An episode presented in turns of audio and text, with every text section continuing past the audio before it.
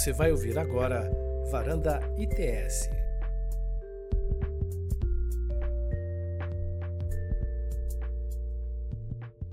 Olá a todos e a todas, bem-vindos e bem-vindas. Essa é a Varanda ITS número 115.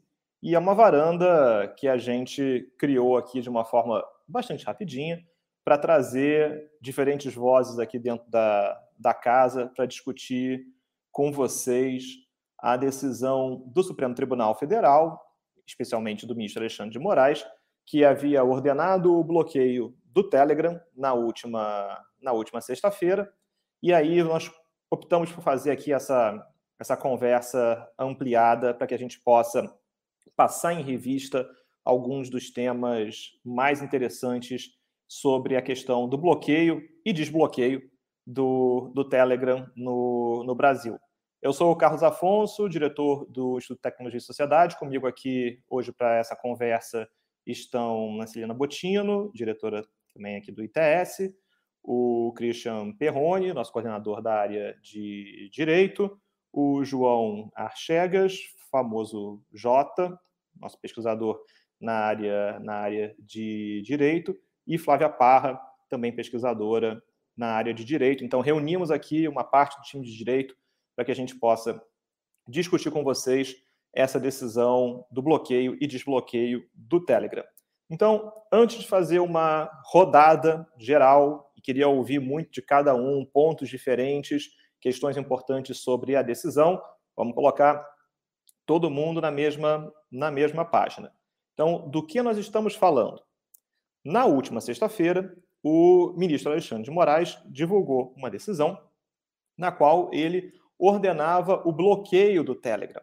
Essa decisão ela aconteceu por conta do não cumprimento da empresa de uma série de outras ordens é, judiciais e por conta disso o ministro Alexandre de Moraes criou uma decisão de certa maneira até inédita na história dos bloqueios de aplicações no Brasil. E ela era inédita por quê?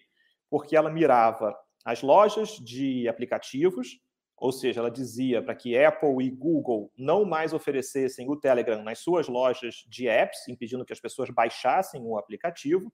Também exigia que as empresas adotassem meios tecnológicos para impedir que as pessoas que já tivessem baixado usassem o aplicativo. Ela também mira provedores de conexão à internet, backbones, para justamente impedir o acesso ao, ao aplicativo e, por fim, ela traz, trouxe um componente até tão inédito que era o sancionamento dos próprios usuários, que pessoas físicas ou jurídicas que utilizassem subterfúgios tecnológicos para acessar o Telegram. Então, essa foi a decisão do ministro Alexandre de Moraes. E mais um ponto importante com relação à decisão: ela é uma decisão baseada nos artigos 10 a 12 do Marco Civil da Internet. É, eu sei que a gente vai ter muito espaço para conversa, mas se eu puder já deixar aqui um pitaco no começo dessa, dessa discussão, é, essa é uma fundamentação que a gente já viu lá atrás, já foi utilizada nos casos de bloqueio de WhatsApp, e a gente sabe que essa é uma fundamentação que está sendo disputada no próprio Supremo Tribunal Federal. É, nós temos duas ações judiciais que discutem, no final das contas, os bloqueios de aplicação como todo e o uso do marco civil da internet para os bloqueios. O ITS, inclusive, entrou com, com peças de, de amigos curi na, nas duas ações, no sentido de não utilizar o marco civil da internet para bloqueio de aplicações. Nosso entendimento aqui, o marco civil da internet traz um dispositivo que ele permite a suspensão de atividades de tratamento de dados, mas não o bloqueio da aplicação em si. Mas, enfim, essa foi a decisão de sexta-feira. Ao longo do final de semana, nós vivemos essa tensão, que era o que ia acontecer na semifinal do Campeonato Carioca. Flamengo e Vasco, enfim, nós teríamos uma virada do Vasco, o Flamengo cons conseguiria, enfim, manter o placar de, de 1 a 0. É, enfim, vocês já sabem o resultado, não vou aqui me alongar muito sobre esse tema, nosso tempo é curto, é, mas também ficamos na expectativa. Será que o Telegram vai ser efetivamente bloqueado? E no, na tarde de domingo veio a resposta do Telegram.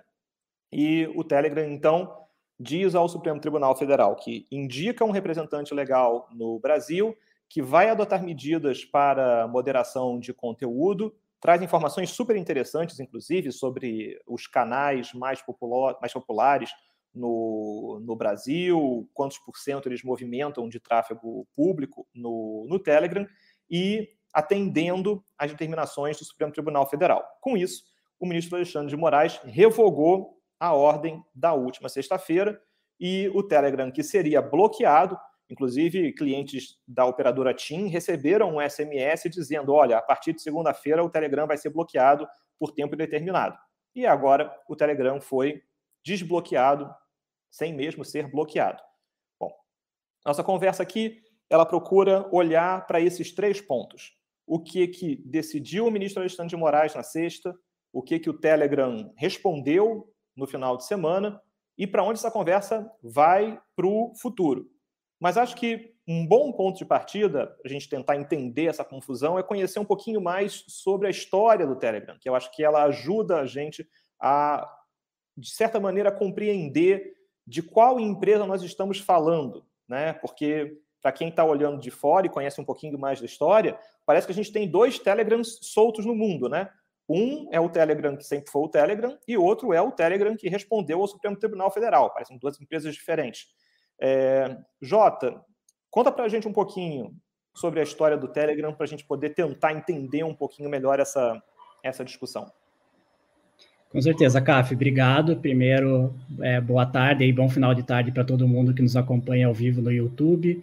E para entender um pouco do Telegram, a gente tem que voltar né, para o ato de fundação da empresa. E quem são os atores centrais nesse ato de fundação? São dois irmãos, né? O Pavel e o Nikolai Durov. O Nikolai é um pouco mais velho que o Pavel, que hoje é presidente e CEO da empresa, e os dois são gênios, né, no sentido literal da palavra. O Nicolai, inclusive, aprendeu a ler aos três anos de idade, com 10 anos de idade já estava participando de Olimpíadas de Matemática é, na Rússia.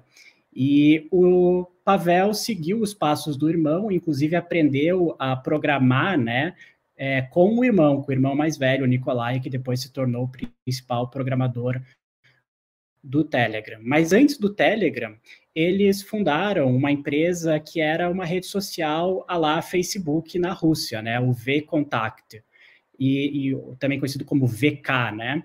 E o Pavel Durov, ele era o Zuckerberg russo, assim, antes mesmo se inspirou, né, nos passos do Zuckerberg, com certeza, mas antes mesmo de conhecer quem era Mark Zuckerberg, ele já estava fazendo muitas das coisas que o Zuckerberg havia feito em Harvard, né, quando ele também estava na universidade em São Petersburgo, o Pavel Durov criou uma espécie de é, fórum para que os alunos se conectassem, encontrassem seus amigos de infância, etc., e depois ele ficou sabendo da existência do Facebook por um colega que havia viajado aos Estados Unidos no intercâmbio, voltou e falou para ele: Olha, existe algo muito parecido com o que você está fazendo aí e está dando muito dinheiro lá nos Estados Unidos. E foi nesse momento que o Pavel Durov, então, decidiu criar a sua própria rede social, né, imitando, em muitos sentidos, é, várias, várias ferramentas e várias é, é, vários elementos gráficos também, né, do, do Facebook. E aí depois, quando o, o, VK começou a se tornar a principal rede social russa, o Pavel Durov, inclusive, foi convidado pelo Mark Zuckerberg para ir até os Estados Unidos, conhecer a sede do Facebook em Menlo Park, né, na, na Califórnia. E essa é uma reunião que é muito marcante assim na história do, do Pavel Durov. Inclusive, ele já escreveu isso em livro, vários jornalistas que acompanharam essa trajetória também já escreveram sobre isso. Né? Ele foi recebido primeiro pela Sheryl Sandberg, né, quando ele chegou na Califórnia. E ele falou que ele tinha uma antipatia muito grande por ela, porque ele entendia que a Sheryl Sandberg tinha vendido o Facebook para interesses capitalistas, né? Ela que criou todo o sistema de monetização do Facebook, quando o Facebook ainda estava tentando se encontrar enquanto empresa, né, uma empresa em desenvolvimento. E ele falou que aquilo acabou com o DNA do Facebook, aquela missão de conectar as pessoas, né? A partir do momento que o Facebook passa a se preocupar com monetização. Mas quando ele encontra finalmente o Mark Zuckerberg no final do dia, ele é convidado inclusive para jantar na casa do Mark Zuckerberg, eles têm uma conversa muito franca sobre o declínio do Estado, né? Então os dois eles se encontraram nessa conversa, acho, né, concordando com o fato de que o modelo de Estado que nós conhecemos hoje está em declínio, que na verdade o futuro são plataformas digitais que vão conectar pessoas ultrapassando fronteiras e sem se curvar aos interesses e às leis até mesmo é, do, do Estado-nação. E aí, quando ele volta para a Rússia, ele começa a ter muitos problemas com o seu Estado, né, com o Kremlin, com, com o governo russo, e isso eventualmente força ele a retirar é, não o V-Contact, mas o, né, o Telegram, que ele vai criar depois de alguns anos dessa conversa com, com Mark Zuckerberg, retirar a empresa da Rússia e transferir a sua sede para Dubai. Mas é uma história, né, um arco que demonstra essa antipatia do Pavel Durov em relação é, ao Estado-nação, em relação às leis que restringem o que pode, o que não pode ser dito pelos cidadãos, né, e que vai marcar muito essa postura da empresa em relação a pedidos, como a gente viu é, no caso do STF, né. Então é algo que está no DNA da empresa, está no DNA do Telegram, é, ser, entre aspas, anti-Facebook, no sentido de que eles não querem colocar a monetização à frente da sua missão de proteger a liberdade de expressão a qualquer custo. Obrigado, Jota. E é muito legal esse contexto do, do Telegram, porque a gente consegue ver o DNA de uma empresa que parece beber muito daquela fase que alguns dizem romântica, né, da internet dos anos dos anos 90, né, de uma ideia de uma internet essencialmente libertária, acho que é uma questão importante para gente, a gente manter no radar e entender que empresa é essa e de onde vêm os valores e, e o que, que, está orientando a conduta da, da empresa. E como ela vai gerar tensões com um cenário muito diferente daquele que tínhamos na metade dos anos, dos anos 90. E mesmo do cenário regulatório no qual o próprio Facebook foi, foi, foi criado. Aliás, acabo de perceber que eu falei Facebook, é, que na verdade vocês sabem que o certo é Facebook, é, enfim, com, com um i no final. Fico muito perplexo com o fato de que as pessoas estão chamando o Telegram e não Telegram, né? Enfim, que é muito curioso isso, né? Quando a gente fala Facebook, parece muito estranho, mas todo mundo normalizou Telegram. O que, que isso quer dizer? Não sabemos. É, mas, de certa maneira, Celina, já que Jota falou para a gente sobre os desafios que o Telegram passou na, na Rússia, e esse desafio bate de frente com regulações estatais, vamos analisar um pouquinho a, a voz estatal aqui, as ordens judiciais, ou a ordem judicial propriamente dita, o que, que tem de interessante na ordem do ministro Alexandre de Moraes, que, que é o único que vale a pena a gente analisar e de onde vem ali os pontos de atenção nessa, nessa decisão. Oi, gente, obrigada aí a todos que também estão nos acompanhando. É, como, né, Cássio, você começou já na introdução falando um pouquinho do ineditismo dessa decisão, eu acho que eu vou é, levantar aqui os pontos que, que realmente que chamou bastante atenção, que foi a questão do aspecto da fundamentação jurídica, né, que você já adiantou que o ministro Alexandre de Moraes fundamentou ali parte da decisão dizendo que o, o marco civil da internet né, permitiria, então, bloqueio, que, curiosamente, é, inclusive no caso né, que o, o Supremo já está decidindo sobre isso, que é lá na ADIM, é, ele foi justamente o ministro que pediu vistas, então é, já temos a decisão da Rosa Weber muito clara e do ministro Fachin dizendo que o Marco Civil não bloqueia, não autoriza o bloqueio de, de aplicativos. Na época estava se discutindo a questão daquelas decisões que tinham bloqueado né, o WhatsApp, aquele o juiz Lagarto, e, enfim. Então, ali a ministra é muito clara dizendo que o artigo 12, na verdade, se refere à suspensão de atividades é, previstas no artigo 11, que diz respeito à coleta de dados. Em nenhum momento ali é, se vislumbrou a possibilidade de suspender o aplicativo como um todo. Então, tem esse ponto, eu acho que chama atenção. O outro aspecto, é, que eu acho que é sempre uma, um ponto interessante quando se fala de bloqueios de aplicativos como um todo, é a questão da proporcionalidade, né? Como que um aplicativo usado por milhões e milhões de pessoas e porque permite, enfim, que acaba tendo usos é, ilícitos, enfim, que, que estão colocados aí, mas, é, mas ao contrário, assim, outros milhões de usos, né? E por pessoas que vivem daquilo, que trabalham usando ali aquele aplicativo, né? E como a gente viu agora, cada vez mais seu uso tem sido expandido até para situações ali de, de emergência, de socorro. Então, imagina, né, quase todo, enfim, todos os outros usos legítimos ali do aplicativo serem, né, os usuários na ponta serem impactados por conta de uma decisão é, que não teria como, né, se ficar restrita a, enfim, a quem ele estaria querendo ali atingir. E, e o outro, para finalizar, é questão do penalizando o usuário, né? Que isso realmente foi a primeira vez que a gente viu é, colocando uma multa de até 100 mil reais para quem tentar usar VPN ou outras formas para acessar o aplicativo. Então, acho que o ministro tentou, de todas as formas, ser, fazer um cerco, mas de uma maneira é, né, um tanto quanto, enfim, exagerada e, como alguns te colocam, até, enfim, um pouco truculenta, para tentar, pelo menos, enfim, seu objetivo era chamar a atenção ali é, do aplicativo, né, isso foi feito, mas questionável da maneira, né, especialmente por se tratar de uma decisão judicial da, de um ministro da, né, da nossa Suprema Corte, é, realmente foram esses pontos que chamam a atenção e acho que dos motivos que a gente está aqui, tá aqui discutindo. Super obrigado, Celina. Acho que é importante a gente analisar e olhar com, com, com bastante cautela esses pontos da decisão do ministro Alexandre de Moraes e, especialmente, entender como é que essa decisão também tem implicações internacionais, né? Como começou a se construir ali da fala da fala do Jota. Aliás, implicações internacionais nos levam a mandar um abraço para o nosso amigo Cristiano de Montreal, que está aqui no, no chat do YouTube, que mandou um alô. Aproveitar, já que a gente está falando de, de Montreal, também mandando um alô para o Francisco de Maceió, que também está no chat, essa grande conexão Maceió-Montreal. Enfim, e todos os colegas que, que seguem a gente e participam aqui do, aqui do chat. Walter, Patrícia, Renata, Eduardo, brigadíssimo pela, pela presença de vocês aqui nessa nossa, nessa nossa conversa.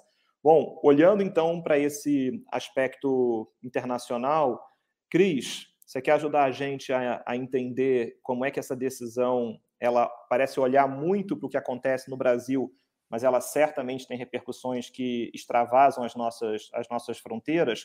Acho que o pessoal do direito internacional fala muito sobre. Como é que é o nome, Cris? É a revanche das fronteiras? É esse o nome?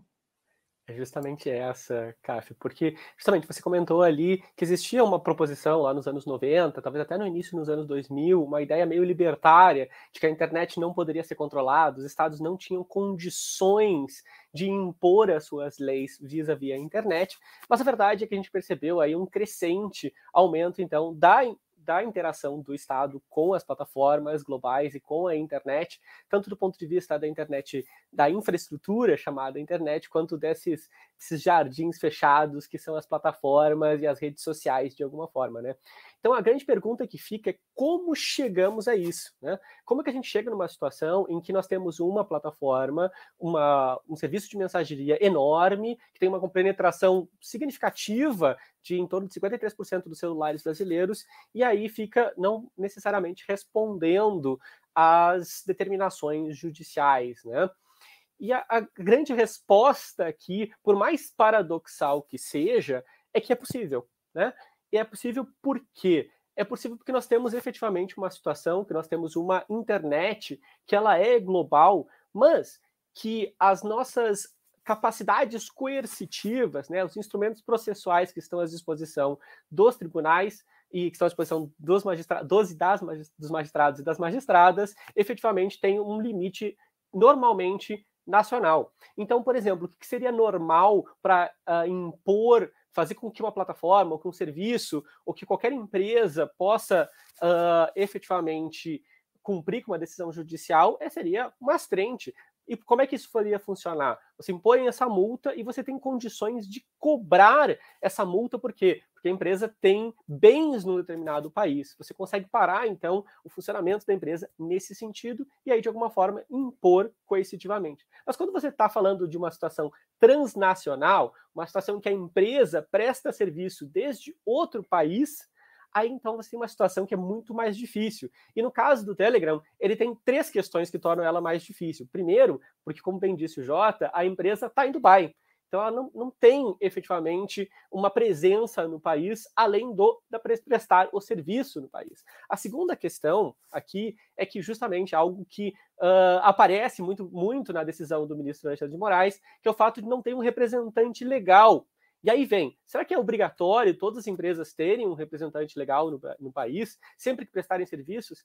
E aí é uma pergunta que fica meio complexa aí de responder. A obrigatoriedade talvez ela não exista, mas é claro que é, que é um pouco surpreendente pelo tamanho do Telegram pelo impacto que ele pode ter dos seus serviços, né? Um, digamos assim, 50 milhões de celulares brasileiros utilizando esse serviço, talvez uh, é um pouco paradoxal que não tenha uma, não tinha até pouco tempo atrás uma representação legal. E o terceiro ponto, que talvez seja o mais relevante, é que ele não tem nem funcionários e nem bens no Brasil. Então, aquilo que seria o mecanismo mais fácil do ponto de vista do direito nacional de fazer um efeito coercitivo vis-à-vis -vis uma empresa, está aí sem, sem ter condições de se tornar real. Então, sobra para, as, para a visão do juiz nacional as ferramentas transfronteiriças aí presentes, que é você utilizar a situação diplomática, você utilizar, então, a, a, as relações com a empresa, então, aquelas cartas que foram mandadas, isso é bem interessante para mostrar o quanto a, o esforço efetivo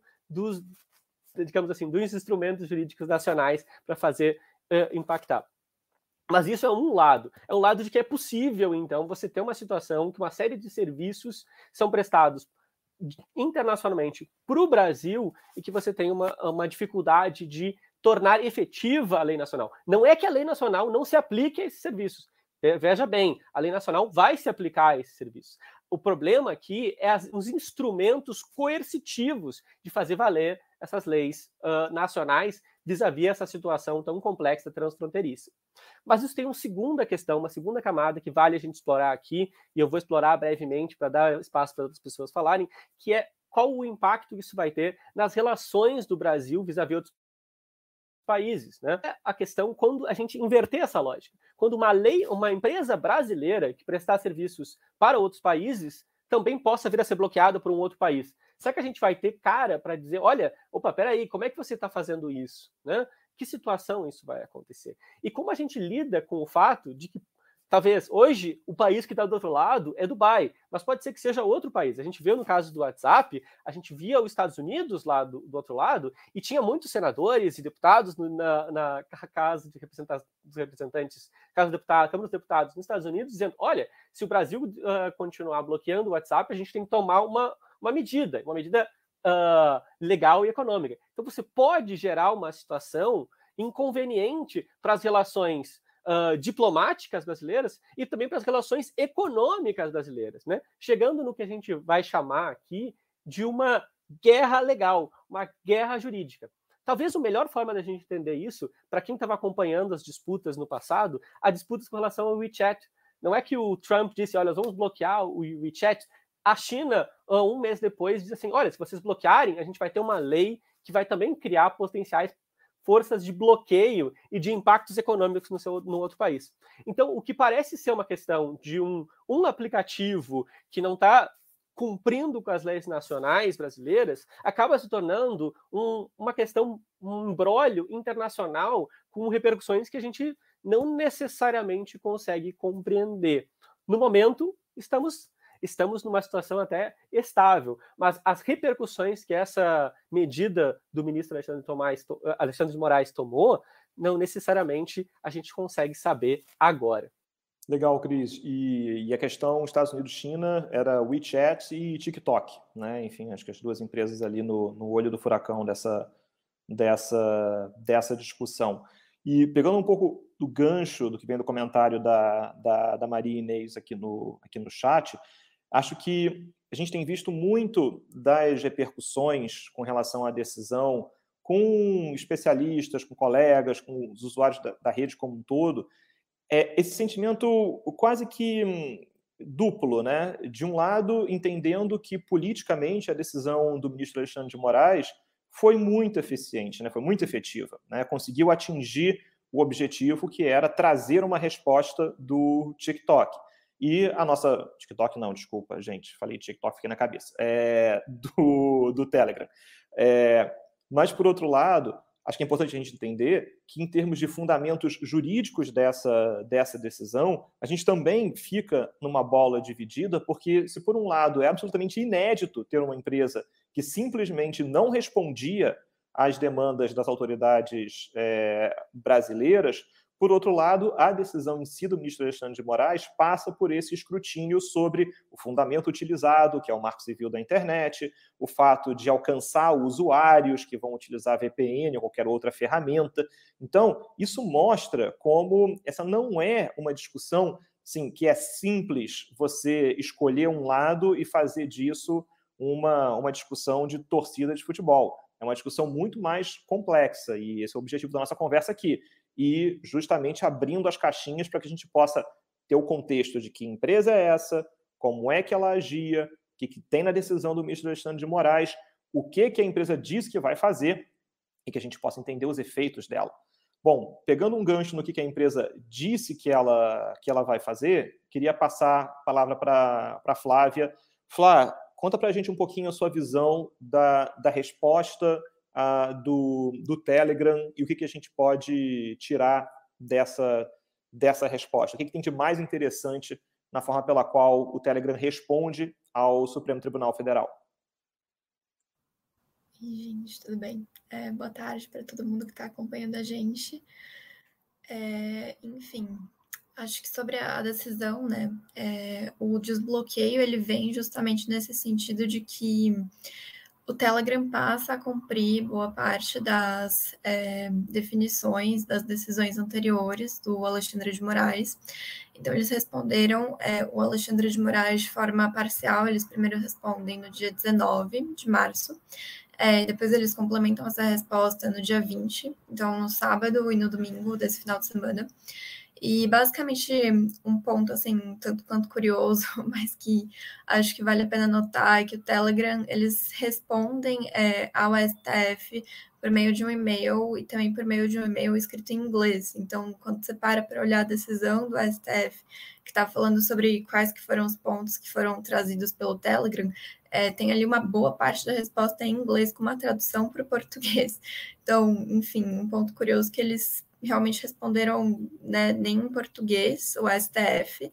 Eles trouxeram basicamente alguns pontos com base nas decisões anteriores, então eles bloquearam um dos posts é, que tinha sido feito no canal do Jair Bolsonaro, do presidente Jair Bolsonaro, é, que, enfim, não sei se vocês vão se lembrar, mas era basicamente um post que tinha alguns links é, para PF, para questões da PF, naquele caso teve um cyberataque ao Tribunal Superior Eleitoral, e aí ele postou alguns links para documentos da PF. É, esse foi o post do, do Bolsonaro dentro do Telegram, que foi retirado pelo aplicativo. Além disso, eles também tiraram os canais e os perfis do Alan Santos e do Cláudio Lessa é, que também, enfim, estão ligados nessa questão, essa aula mais ligada ao governo, nessa questão de desinformação, tudo isso. E eles definiram um representante legal para a empresa no Brasil, definiram um advogado aqui. Sobre esse ponto é até interessante notar que eles já tinham um representante legal no Brasil, é, segundo uma reportagem da Folha de São Paulo, de 19 de 2 de 2022, eles já tinham um representante para fins de representação junto ao Instituto Nacional de Propriedade Industrial. Então, para representar o Telegram em questões de propriedade industrial, de direito autoral, de marca, tudo isso, eles já tinham esse representante, mas não tinham um representante propriamente para lidar com as questões mais de usuários, de conteúdo, de moderação.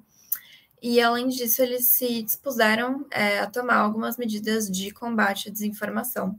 Eles disseram que eles vão monitorar os 100 maiores grupos, os grupos não, perdão, que essa diferença é bem importante no caso do Telegram, 100 maiores canais do Brasil no aplicativo.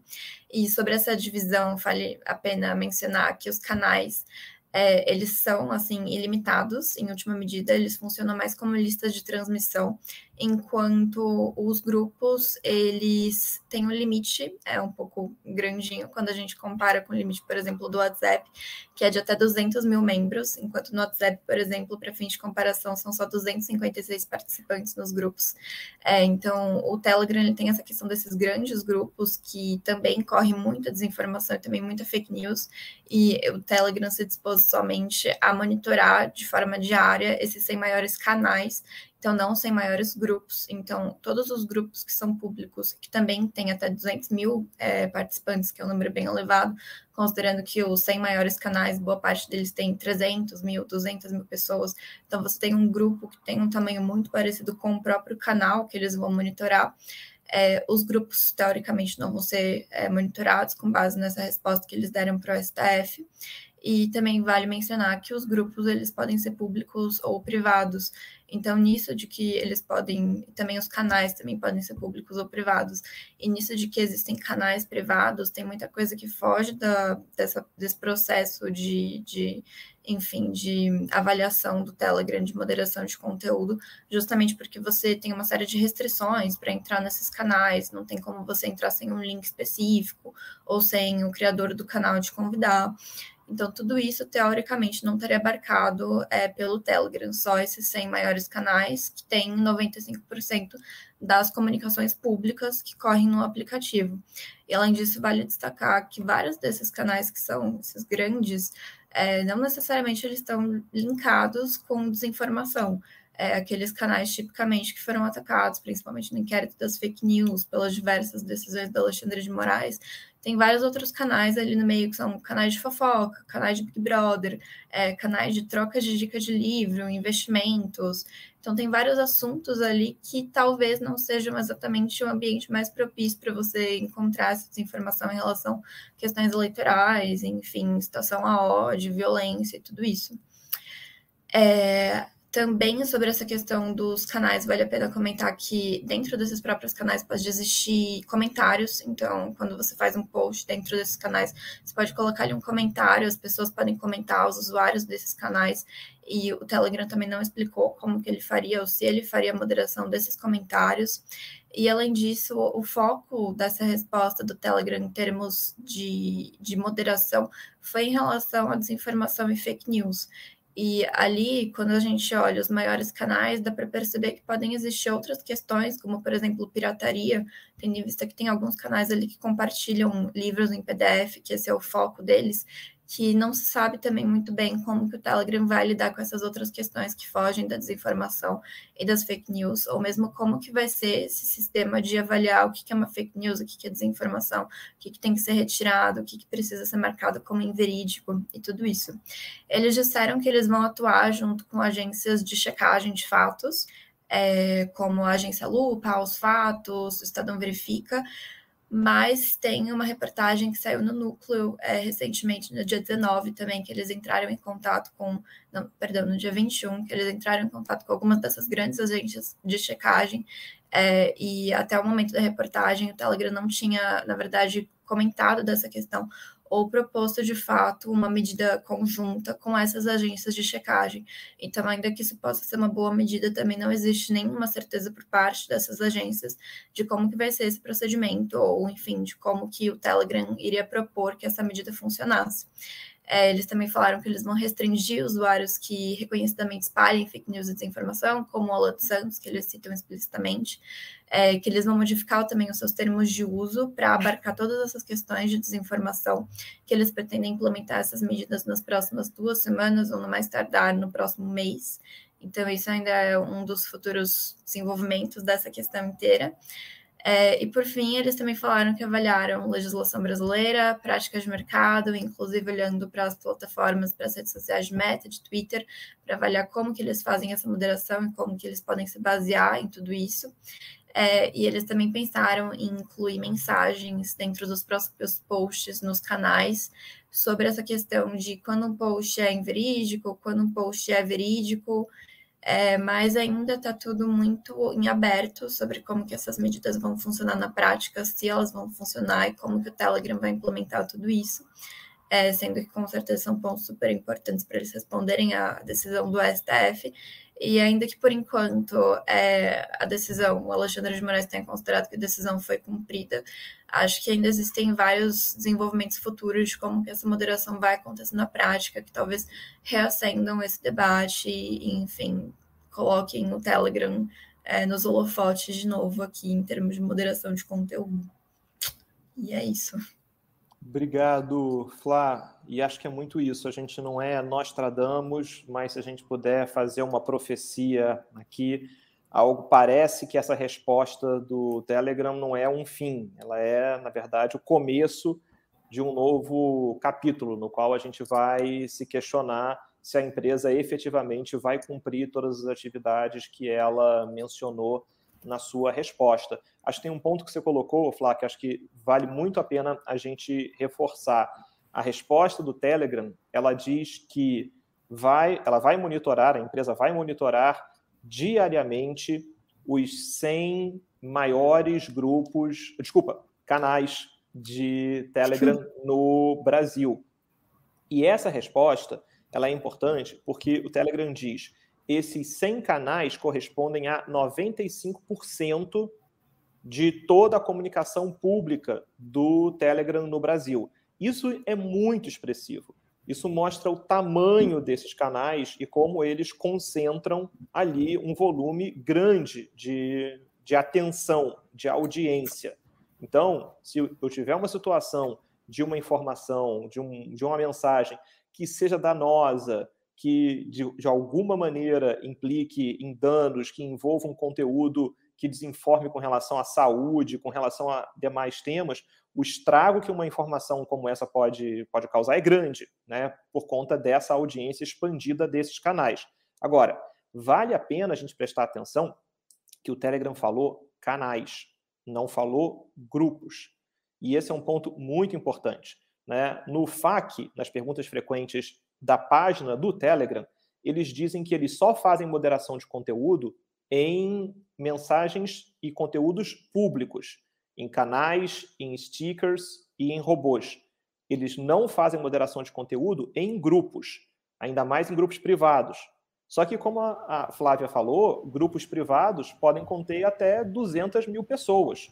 Então, de certa maneira, a gente tem aqui um ponto cego que a gente precisa prestar atenção, porque é algo que eventualmente pode nos perseguir no futuro. Eu posso ter uma informação que esteja circulando em grupos e o Telegram vai dizer: olha, mas eu nunca moderei esse tipo de, de conteúdo. Acho que é um ponto para a gente prestar atenção. Cris, eu sei que você quer falar sobre bloqueios é, nacionais, internacionais, limitação dos bloqueios.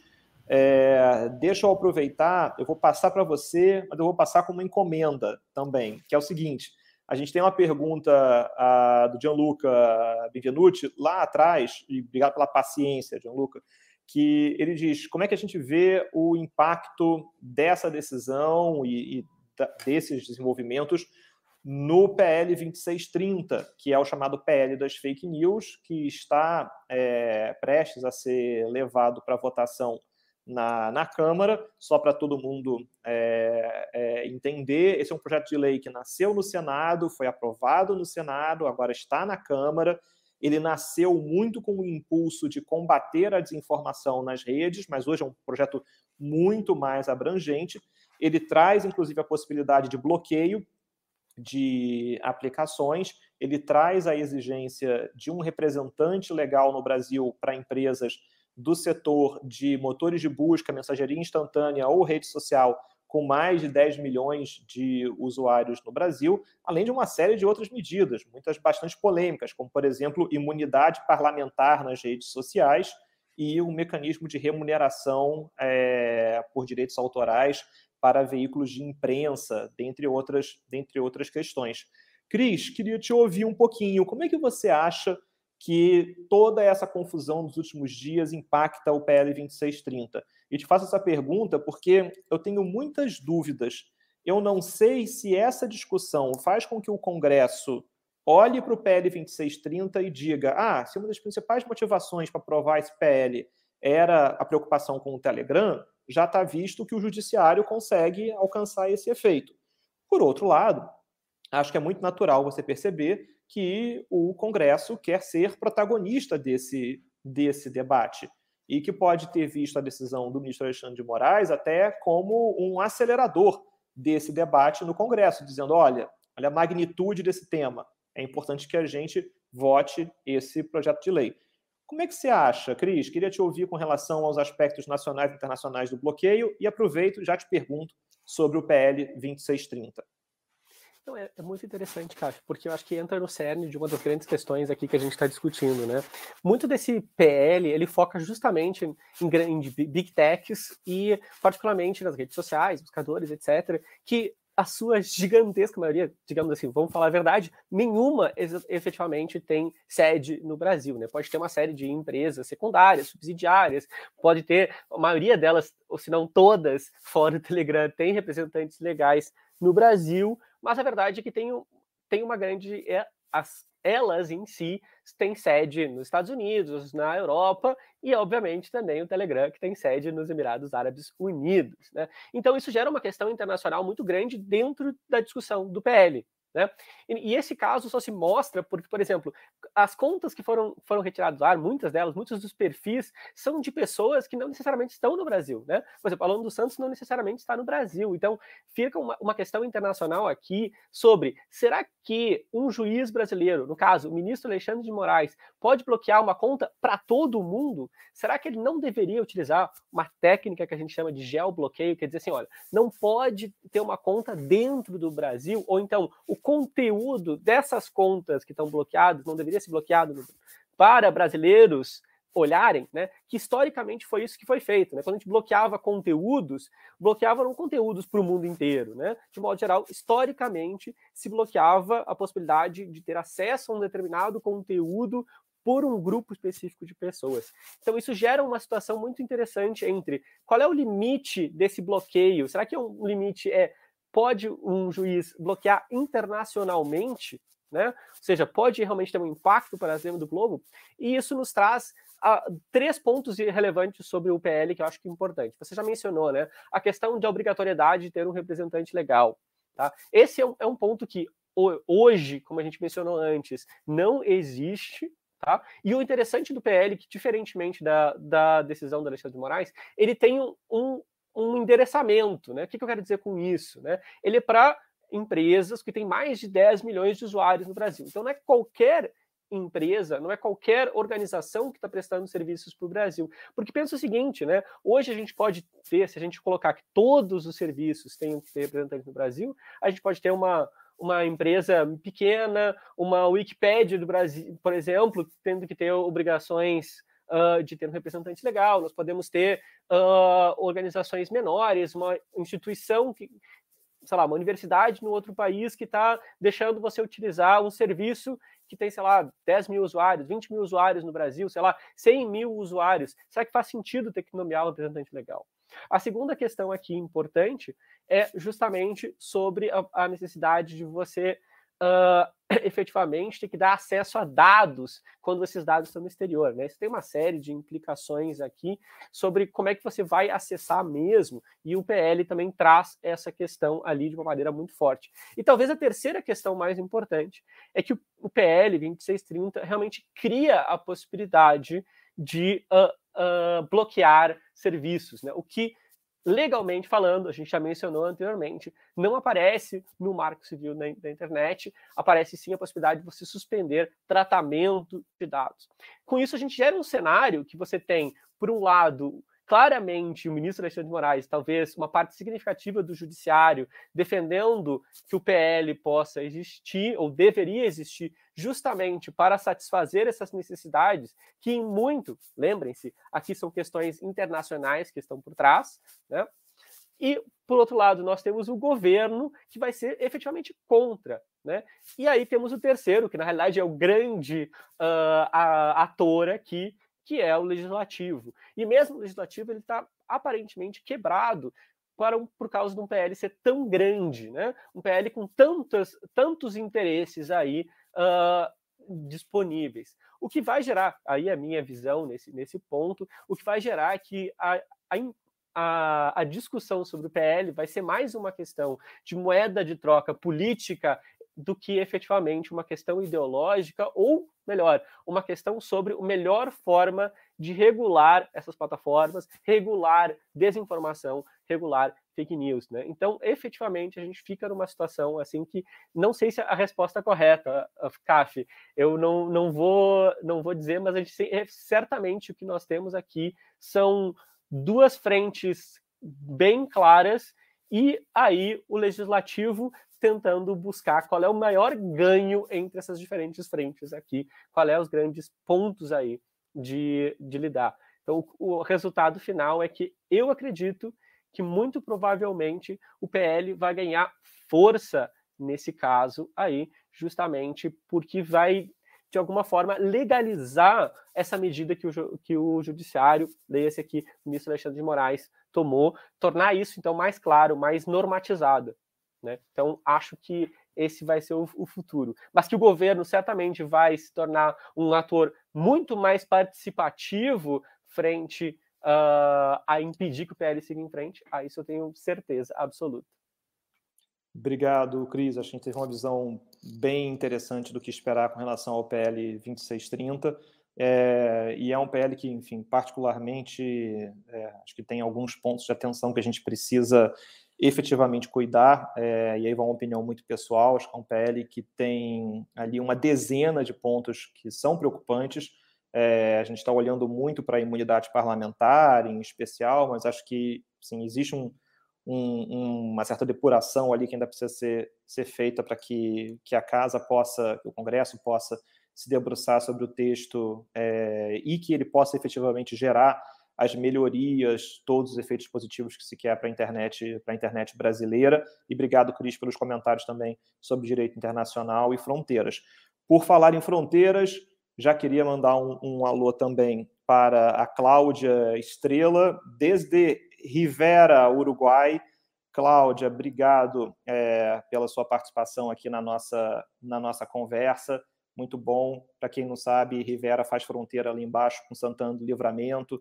Então, de certa maneira, olhando aqui para essa, essa fronteira Brasil-Uruguai, já que o, o Cris aqui, inclusive falando não de tão longe, né, entre todos nós aqui, se a gente fizer um GPS das pessoas que estão aqui nessa conversa, o Cris é aquele que se encontra mais perto da cidade de Rivera, né? enfim, localizado atualmente na cidade de Gramado. Mas, enfim, brincadeiras à parte, brigadíssimo, Cláudio. Bom ter você por aqui. Queria também mandar um alô para o professor Henrique Antum, que, que esteve aqui na nossa, na, na nossa conversa. Vi aqui um, uma mensagem do professor Henrique Professor, é bom demais tê-lo aqui nessa, nessa conversa, muito bom mesmo, a gente se sente muito prestigiado, feliz em, em poder contar com, com você aqui nessa, nessa discussão.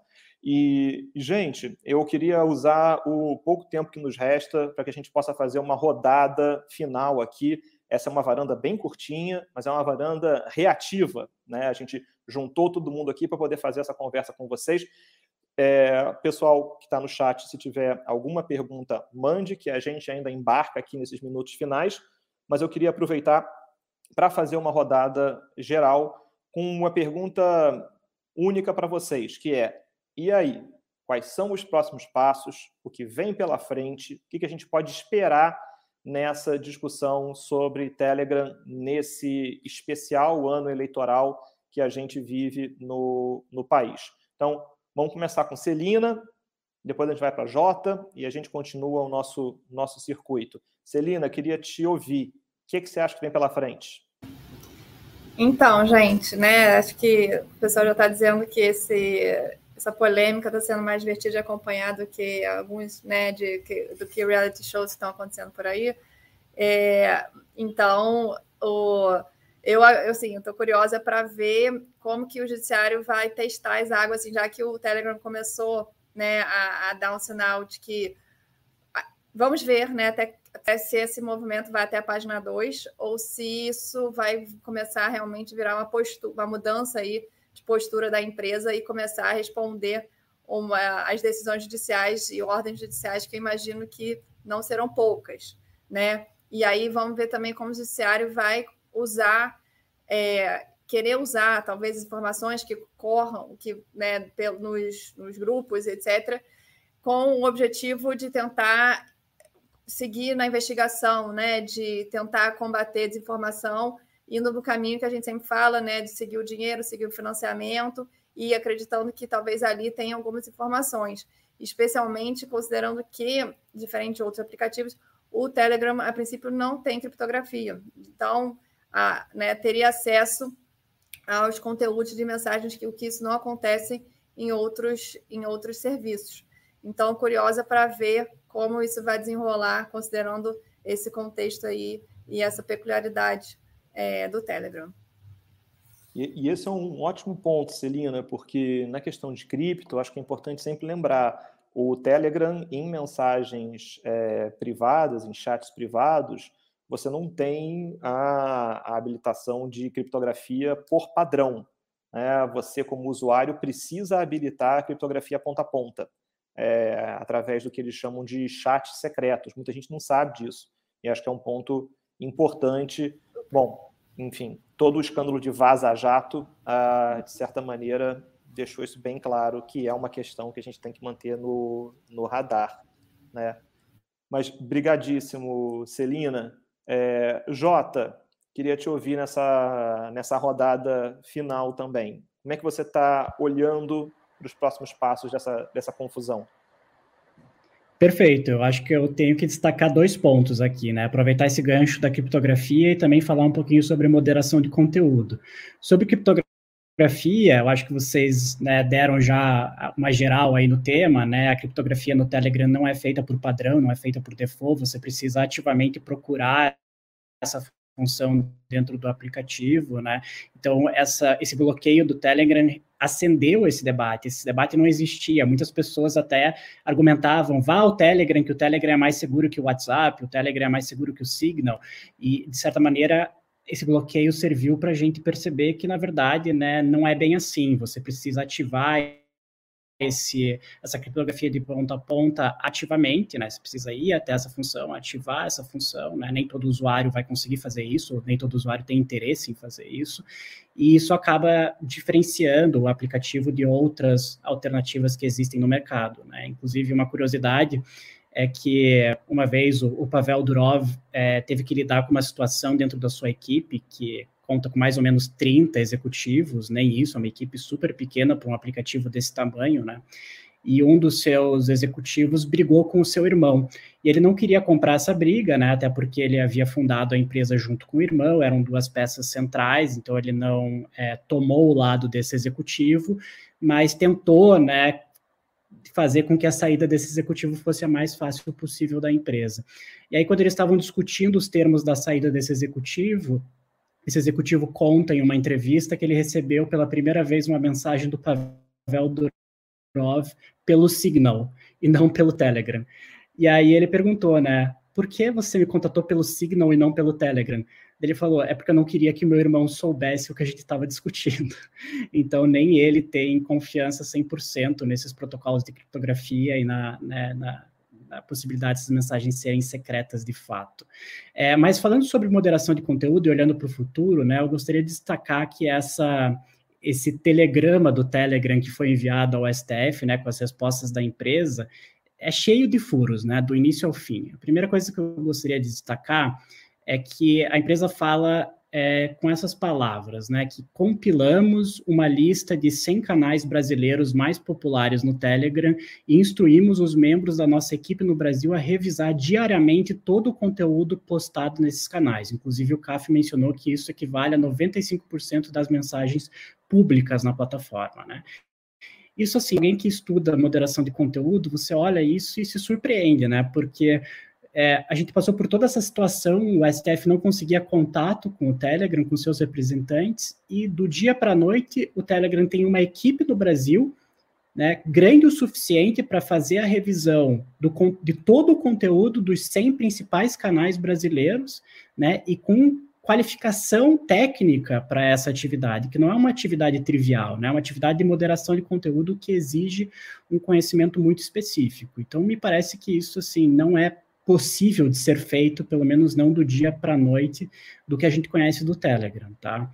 É, a segunda questão que já foi mencionada pela Flávia, né, que é ainda um pouco mais grave, porque o núcleo realmente, né, falou em sua reportagem que entrou em contato com agências de checagem de fatos no Brasil e descobriu que elas não haviam sido contactadas, né, pelo, pelo Telegram. Isso é ainda mais grave porque na mensagem do Telegram ao Supremo, eles falam que eles estão em contato, né? Estamos entrando em contato, estamos estabelecendo relações de trabalho. Essas são as palavras, né? E assim, não estão, Né? Eles ainda não haviam entrado em contato com essas agências, é, como o núcleo noticiou, acredito que ontem. E a última questão né, é que também na sua mensagem ao Supremo, o Telegram fala que é, já aplicou aquela restrição de postagem pública para usuários banidos por espalhar desinformação ao Alan dos Santos. Né? Esse foi o primeiro alvo dessa nova política que foi implementada no Brasil pelo Telegram. E hoje o Núcleo também noticiou, e outros portais de notícias também já noticiaram, que o Alan dos Santos criou uma nova conta no Telegram e estava se comunicando por essa nova conta que acredito eu será excluída, se já não tenha, já não foi excluída né, nas últimas horas, mas demonstra assim uma falta de controle da empresa em relação à possibilidade desses atores, dessas mesmas pessoas criarem novas contas na plataforma, né? E a gente sabe que o Facebook e o YouTube são muito mais eficientes, né? É, quando quando se trata de um bloqueio específico de um usuário, impossibilitando ele de criar novas contas na plataforma. Então assim, né? Olhando para o futuro e essas questões de moderação de conteúdo, o Telegram tem muito a melhorar ainda para conseguir cumprir com o que é, disse nessa carta ao Supremo. Maravilha, Jota. Super interessante esses pontos sobre moderação de conteúdo. Isso certamente ainda vai dar muito pano para manga.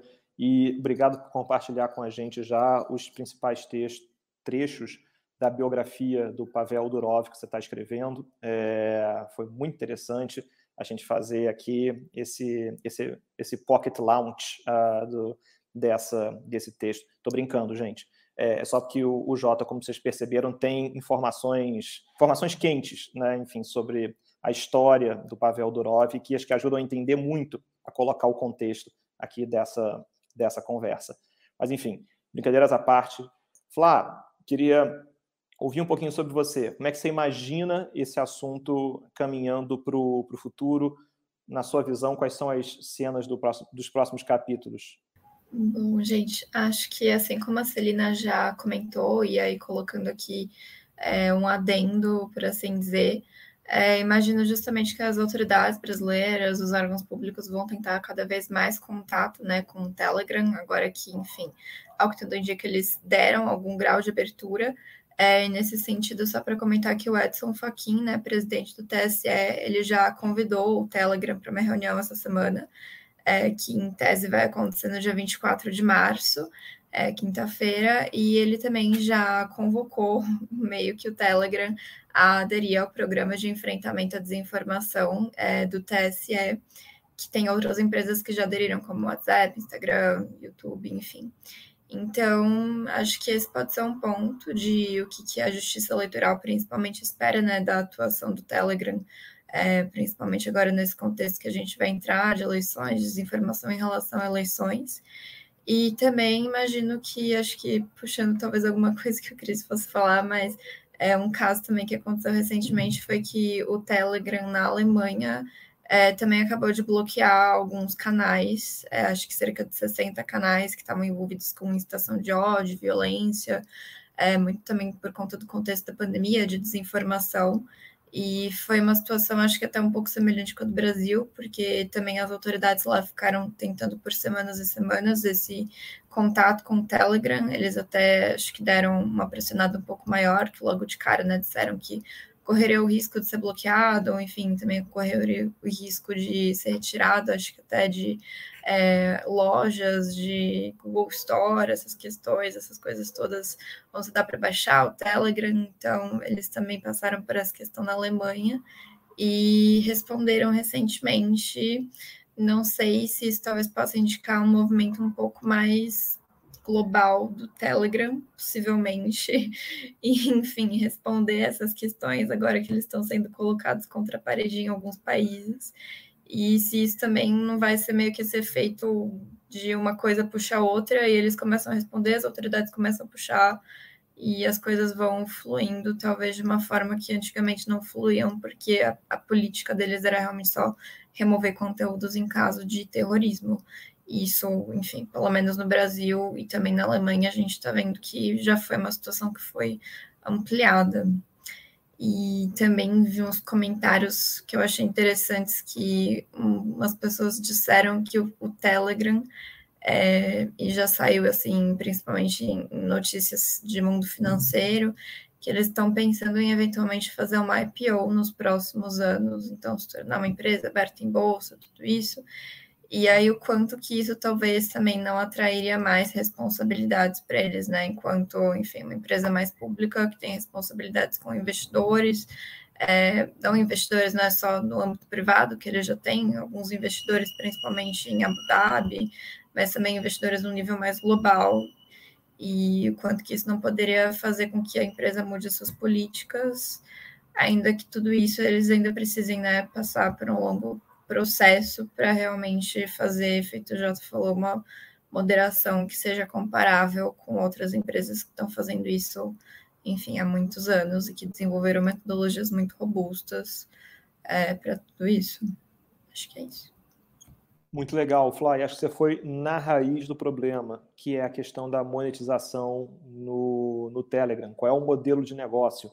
A gente sabe que esses aplicativos de mensagem instantânea começam, às vezes, sem um modelo de negócio muito bem, muito bem definido. Isso aconteceu com o WhatsApp, a gente vê isso com o Telegram. Muita gente se questiona, mas como é que um empreendimento dessa magnitude, com esse alcance global, se financia? Né? E acho que esse é um ponto importante. Se a empresa efetivamente está pensando lá na frente em ter ações negociadas em, em bolsa, ela vai precisar adotar uma série de condutas que são incompatíveis com esse comportamento é, que ela vinha adotando até então, de não atender a ordens é, de autoridades, a não moderar conteúdo.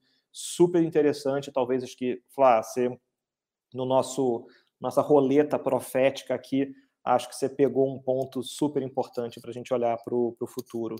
É, e Cris, é, voltando para você, para a gente fechar a nossa, nossa rodada, olhando para esse futuro, o que, que, será que vai acontecer com, com a empresa? Eu lembro muito, Cris, daquele filme do final dos anos 80, Highlander. É, enfim, nem todo mundo aqui nessa, nessa varanda lembra, questão de idade aqui, tem um corte etário forte agora.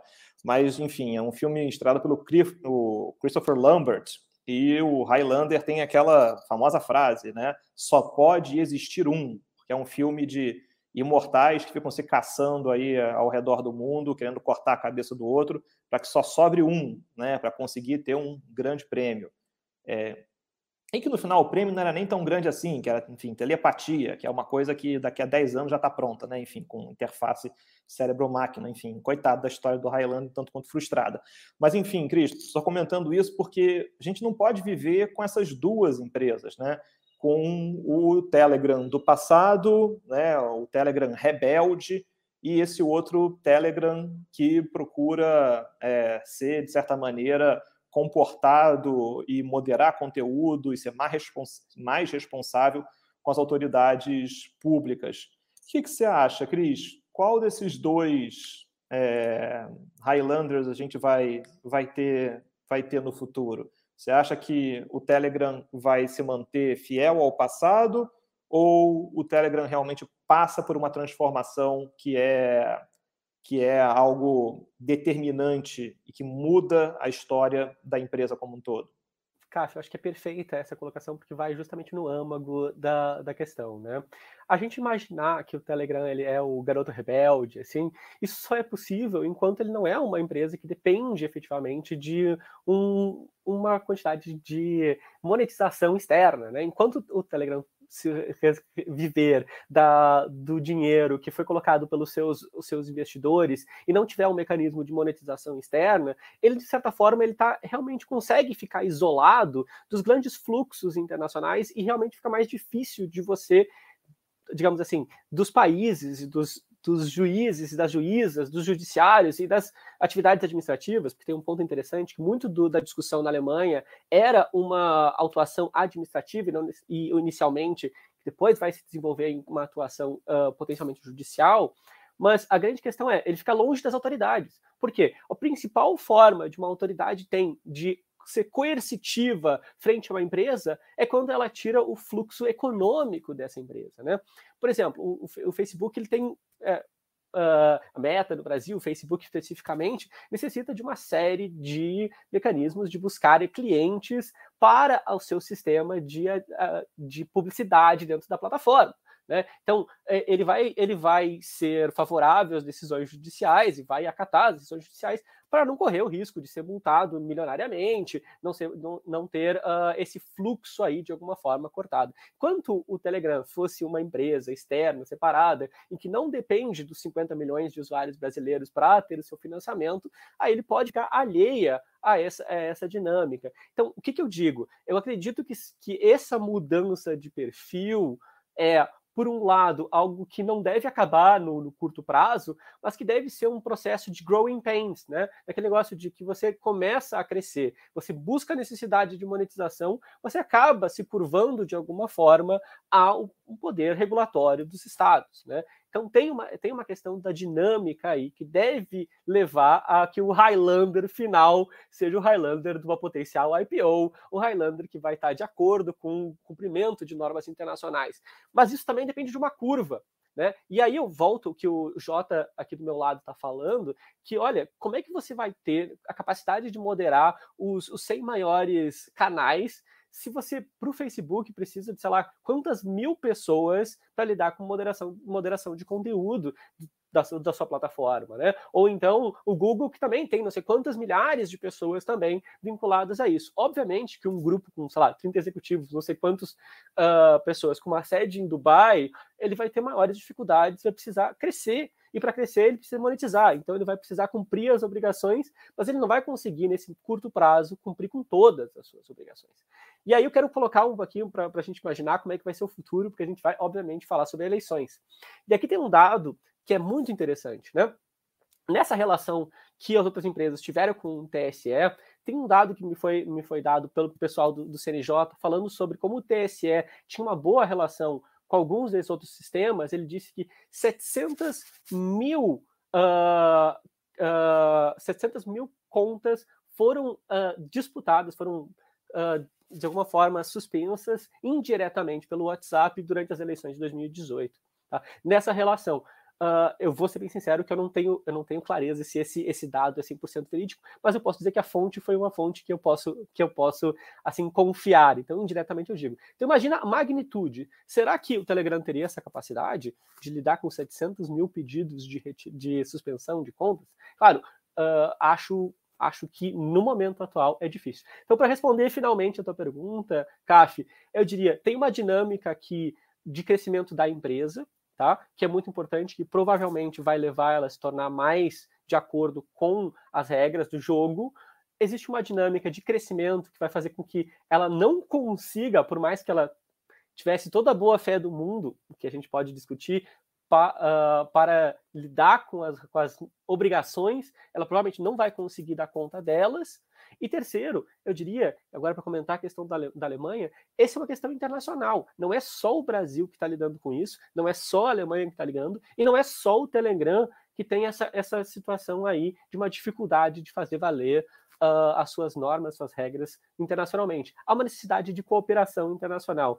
Então, num futuro muito próximo, o que eu imagino é cada vez vai ter uma pressão maior dos estados encontrarem soluções que vão além dessas soluções unilaterais que dependem da força. Porque senão, os estados maiores talvez consigam, né? O Brasil ainda tem um mercado grande, tem um tamanho grande. Mas o que, que seria das eleições da Costa Rica? O que, que seria das eleições das Ilhas Maurício, de Vanuatu? Será que eles conseguem também ter essa capacidade de bloquear no seu país e fazer com que, que a, o Telegram ou outra organização esteja de acordo com a normativa nacional, normativa desse país. Então é, é um futuro, né? Eu acredito que provavelmente o Highlander que vai sobrar vai ser o Highlander responsável, mas até lá não sei como é que vamos estar. Maravilha, Cris. É, obrigado por essa visão de, de futuro e essa fala até otimista, né? Em uma certa de uma certa maneira. E quando a gente, você trouxe esse número de 700 mil contas, se for o WhatsApp, provavelmente são, enfim, muitas delas foram foram removidas através de detecção automática, né? Porque a gente está falando de disparo em massa, né? De um número de mensagens que ultrapassa a capacidade a capacidade humana. Então é interessante também a gente entender como como quando a gente fala moderação de conteúdo, as pessoas podem pensar que sempre é uma situação de uma moderação de conteúdo que acontece provocado por um agente externo, mas ela também pode se dar a partir de uma medida proativa da própria, da própria empresa, através de supervisão é, humana ou mesmo automatizada através das diferentes ferramentas aí de inteligência artificial para mapear é, conteúdos e condutas que podem violar o, as regras da plataforma. Muito bem, gente. Com isso, chegamos aqui ao, ao encerramento dessa nossa, dessa nossa varanda ITS 115. Eu queria agradecer demais aqui essa participação. E aí, enfim, só deixando muito claro aqui, foi todo mundo chamado em cima da hora, tá? Ninguém tinha isso programado na agenda. Essa decisão do Telegram pegou todos de surpresa e todas as reviravoltas. Então, eu queria agradecer demais aqui a, a equipe do ITS que, que colocou essa conversa de pé, agradecer a equipe de mídias do ITS, em especial ao Thales e a Renata, que ajudaram a gente aqui na, na montagem desse, desse debate, e deixar aqui meu agradecimento especial a, a Flávia, Jota, Cris e Celina por terem se juntado aqui com a gente e, e colocar de pé todo essa, esse olhar para contexto e no detalhe do que foi decidido, o que foi respondido e o que, que a gente espera mais adiante. No final das contas, é isso, gente. É mais uma daquelas histórias em que a gente vai ter que dar um novo, novo significado a combinar com os russos. Né? Vamos ver o que, que vai surgir daqui para frente desse nosso debate. Mas uma coisa é certa, vocês podem contar com a gente do lado de cá no ITS, a gente sempre vai estar às ordens para atrapalhar a agenda de todo mundo aqui da equipe para colocar é, aqui essa conversa para vocês. E eu queria só encerrar é, agradecendo demais a participação de todos que nos acompanharam aqui no, no YouTube, com, com perguntas, com comentários, aqui no chat. É muito bom poder contar com a participação de vocês para que a gente possa fazer um debate cada vez mais ampliado, cada vez mais diverso sobre esses temas atuais e para lá de controvertidos. Gente, bom, só queria fazer um pedido final, só para lembrar, para você que nos acompanha no, no YouTube, curta o canal do, do ITS, é, e até onde eu sei, o mantra é e ative o sininho para receber notificações né? Enfim, acho que é uma coisa que a gente sempre fala, eu não sei qual é o efeito disso, mas enfim, é algo que sempre pedem para falar. É, enfim, tipo um mantra, tipo, siga-me para mais receitas. É, então, enfim, então clique no sininho para ativar as notificações, curta o canal do, do ITS no YouTube e é bom, é claro, aproveita e segue a gente nas demais redes sociais, a gente está todo dia postando conteúdo sobre temas envolvendo tecnologia, sociedade, direito, sempre procurando fazer esse debate alargado com vocês para que a gente possa ouvir diferentes vozes, entender o contexto, para que a gente possa formar a nossa opinião sobre temas que não são nada simples. Gente, obrigado demais. Nos vemos na próxima. Um abraço. Tchau, tchau. Você ouviu Varanda ITS.